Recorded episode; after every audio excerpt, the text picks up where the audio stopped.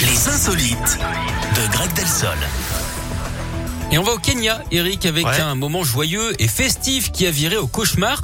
Dans un village, un homme a trouvé un moyen euh, sympa et original hein, de demander euh, à sa douce en mariage.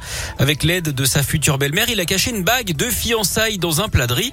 Vu le risque Ah, d'accident, il faut vraiment avoir un grain.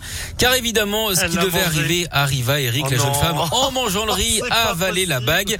Elle a été euh, transportée à l'hôpital. Alors on vous rassure, hein, tout le monde euh, va bien. La famille s'est retrouvée le lendemain avec la future mariée en bonne santé et la bague au doigt. Alors on ne sait pas comment elle est sortie, mais ce qui est sûr, c'est qu'elle a évité la catastrophe.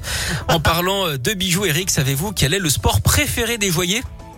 Le, le rubis. Oui. Ah, Bravo Je suis trop fier de moi, quoi. Ouais, Vous avez vu ça franchement, bravo. Merci beaucoup, euh, Greg. Je vous souhaite une belle journée. On Mais se retrouve demain vendredi. Ça marche. Salut, À Greg. demain. Claudio Capéo de Weekend, c'est la suite.